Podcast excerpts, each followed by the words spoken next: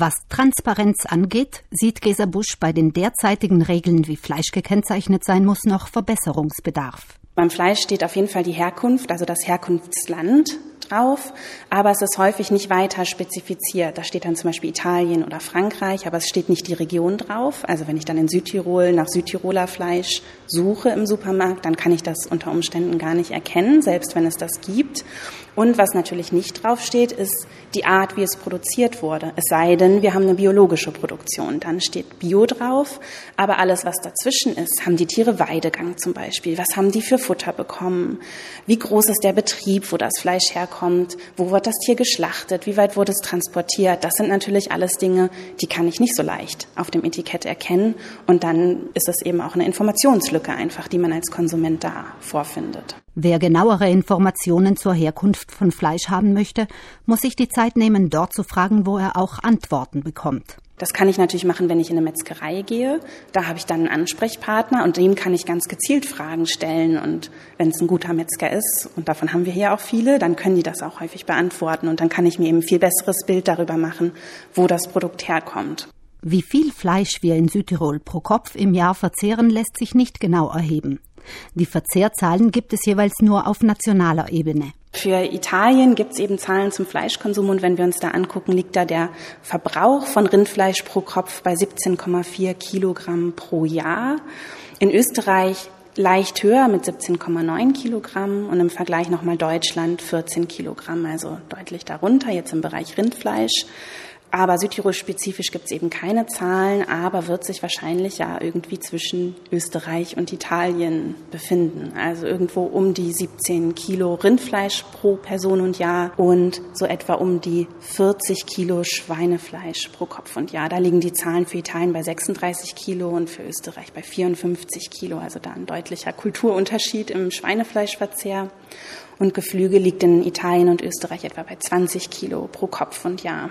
Für Südtirol liegen zwar die Schlachtdaten vor, aber daraus lässt sich der durchschnittliche Pro-Kopf-Verzehr etwa von Rindfleisch nicht ableiten.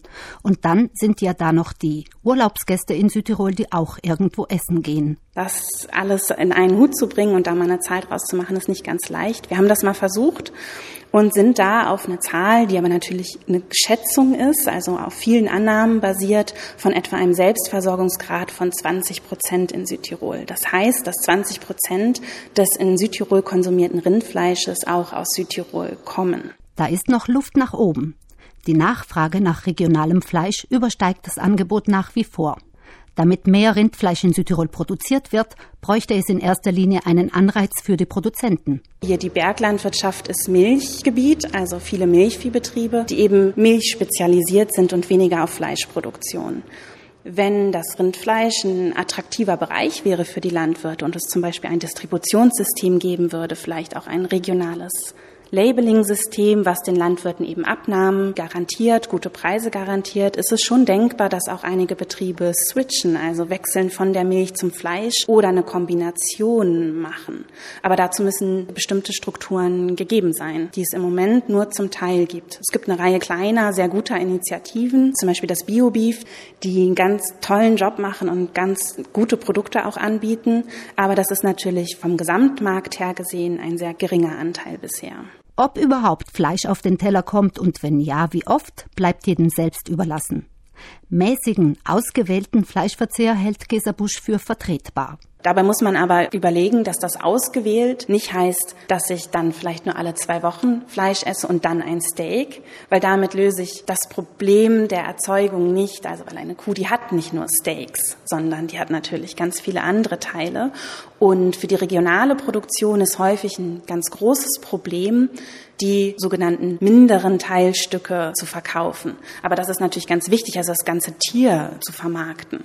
Andernorts gibt es bereits Gastbetriebe, die sich darauf spezialisiert haben, Tiere möglichst restlos zu verwerten. Im Berliner Restaurant Herz und Niere etwa können die Gäste entdecken, welche geschmacklichen Freuden abseits von Filet auf sie warten. Für Südtiroler Gastwirte gibt es immerhin bereits ein entsprechendes Weiterbildungsangebot.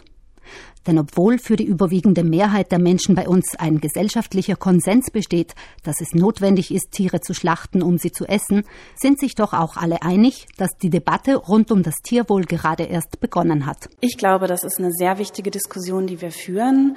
Und wenn wir uns die Fleischproduktion angucken, dann gibt es da eine ganze Reihe an Dingen, die verbessert werden sollten und müssten, um eben diesen Anspruch an ein gutes Leben für die Tiere gerecht zu werden.